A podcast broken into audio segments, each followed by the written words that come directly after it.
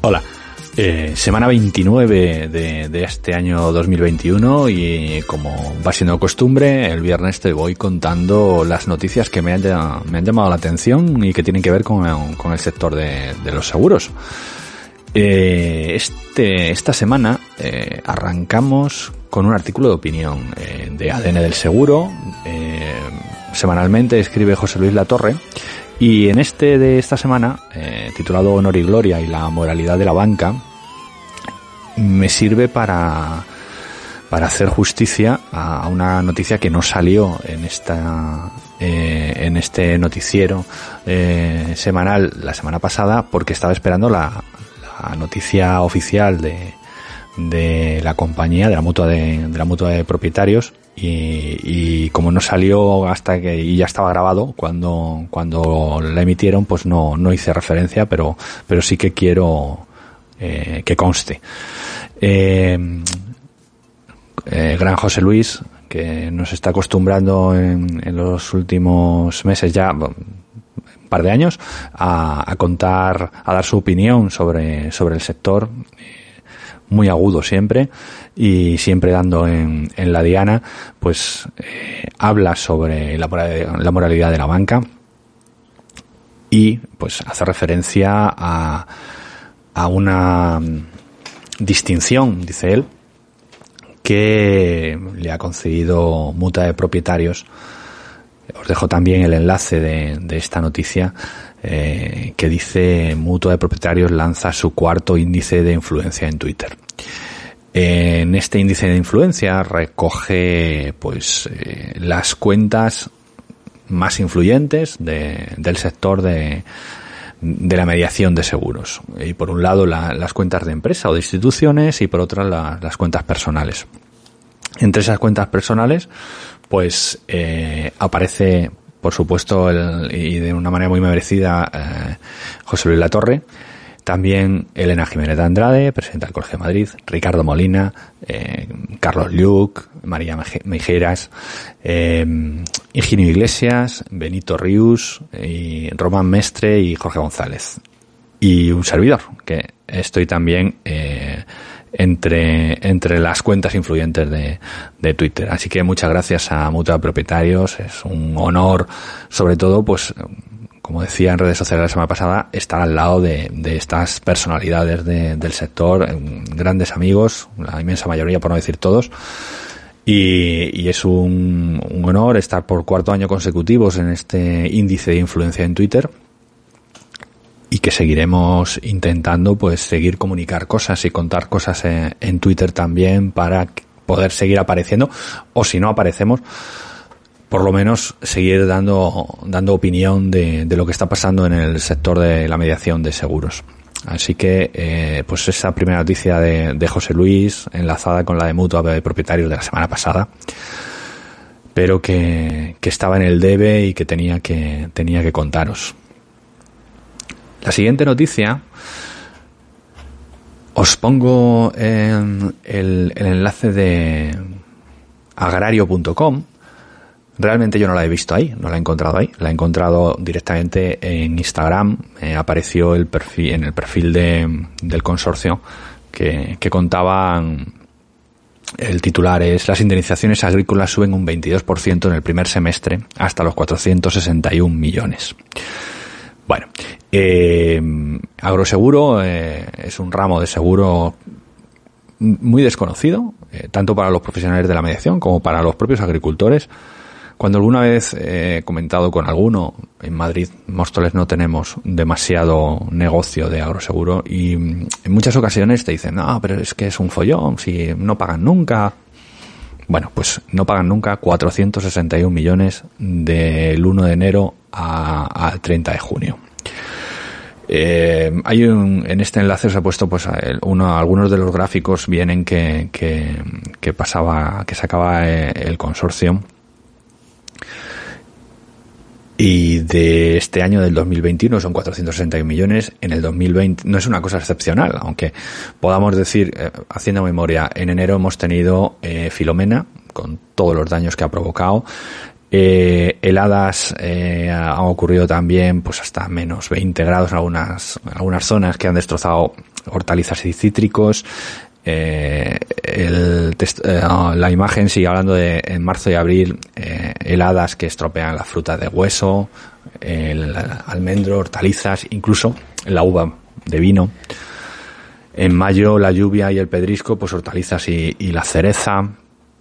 En junio eh, pedrisco, o sea, continuamente hay sucesos que acaban en una indemnización en el campo en, en las hectáreas aseguradas. Eh, dañadas, eh, superficie siniestrada, habla el informe de 930.000 hectáreas eh, siniestradas y decía que no es una cosa excepcional, que hemos visto pues eso, que eh, nos suenan este año muchas cosas, pero en 2020 sí que fue menos, fueron 376 millones en este periodo, en el 19 360 y en el 2018 432 y en el 17 431.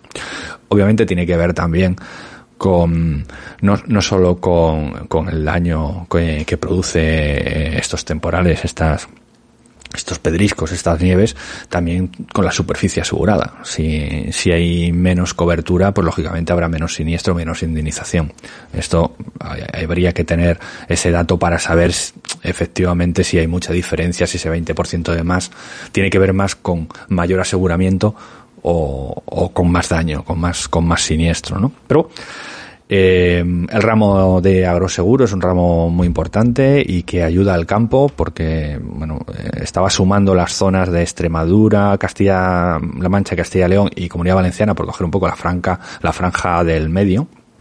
De, de la península y estamos eh, prácticamente rozando la, la, mitad de las indemnizaciones, ¿no? En ciento, unos 180 millones de euros bueno, pues eh, yo creo que, es algo que, en el campo yo creo que mucha gente sí que está concienciada y, asegura cuando, cuando hay que hacerlo, en el plazo que hay que hacerlo.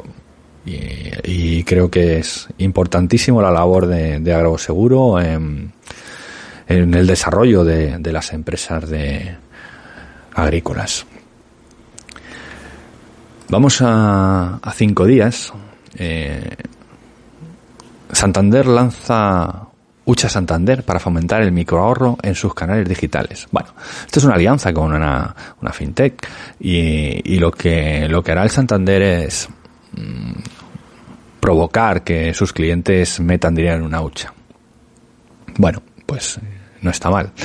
Realmente no sé si el redondeo de, de los pagos va a llegar a a provocar una falsa esperanza en, en conseguir un ahorro para la jubilación o, o, para comprarse un coche si vamos a llegar a esas cosas pero eh, lógicamente lo que tratarán es que es conseguir eh, ahorro de una manera más continua, no solo de esos picos que, que esta, esta fintech eh, tiene organizado, por decirlo de una forma, y sino pues eso, una, un ahorro más planificado. Y ahí, pues como de costumbre, se meten en, en nuestro campo, donde nosotros sí que, sí que entendemos y que sí que sabemos y, y que generalmente lo hacemos eh, con menos interés por, por hacerlo en determinado sitio o en determinado otro, sino más bien buscando el beneficio de, del cliente. ¿no? Bueno, pues eh, por aquí anda anda la banca, estas son las innovaciones que van a hacer para fomentar el ahorro y muchas veces va a ser el inicio de, de unos ahorros mayores probablemente. Y, y, esto es lo que está haciendo FinTech. Bueno, tampoco, no sé yo si esto realmente es lo, todo lo que se puede esperar de, de la tecnología y, y, el sector financiero, pero bueno, por aquí es por donde, por donde andamos y sí que hay cosas que, varias cosas similares que, había escuchado, pero esta que está aquí más en, en, el territorio, pues aquí la, aquí la tenemos. Y para terminar, otra de banca que he visto en la vanguardia, muchas ocasiones habla, habla de temas de mediación la vanguardia y hay que seguirla de cerca. Y bueno, eh, hablando de bancos, dice las cuentas de CaixaBank, BBVA y Santander son gratis si cumples esto. Y bueno, pues viene bien eh, leerla, eh, porque así conoceremos eh, cuáles son los requisitos que, que está poniendo estos tres eh, grandes bancos para, para no cobrar eh, por tener eh, una cuenta bancaria.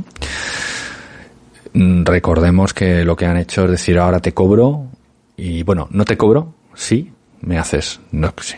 O sea, entre otras cosas, seguros. Bueno, pues eh, la, de la lectura de del artículo, pues así podremos conocer cuáles son los requisitos y en muchas ocasiones, pues no es obligatorio tener un seguro para, para que te dejen de cobrar comisiones.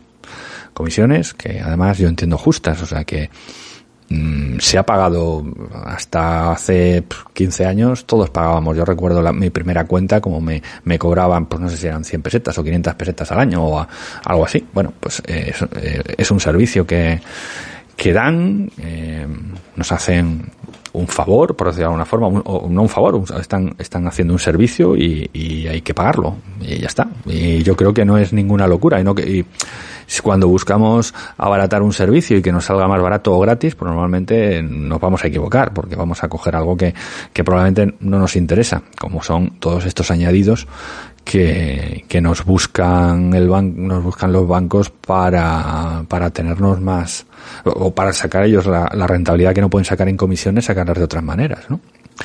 Y bueno, pues eh, yo siempre yo prefiero pagar la comisión si si es justa, buscar la, la, menor, por supuesto. El mercado ahí no es muy grande, el mercado de la banca, pero, pero bueno, hay suficiente eh, sitios para, para buscar y para, y para comparar. Entonces, bueno, pues hay muchas veces que no hay que estar tan obligado a hacer muchas cosas y, antes estos grandes bancos eh, tenían la fortaleza de que estaban a, a pie de calle y los más pequeños y más baratos, pues a lo mejor solo había uno en yo que sé cuántas hectáreas a la redonda.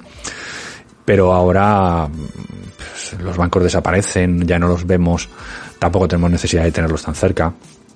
Y bueno, pues ahora conviene a lo mejor abrir el espectro y buscar pues, por más sitios otras otras opciones. Pero bueno, el artículo es interesante para conocer eso, las opciones que dan estos tres grandes bancos para, para no tener que, que pagar si es que no quieres pagar comisiones. Bueno, pues si te ha interesado, eh, muchas gracias a los nuevos suscriptores de, del canal y, a los de los podcasts, que está volviendo, el podcast vuelve a, a revigorizarse después de estar parado demasiado tiempo y se está viendo pues que, que, empieza a haber eh, escuchas otra vez y eso me, me hace muy feliz. Eh, dale a me gusta, las campanitas, un comentario para que me des una pista qué tipo de noticias quieres me, me vendría muy bien y nos vemos la semana que viene. Chao.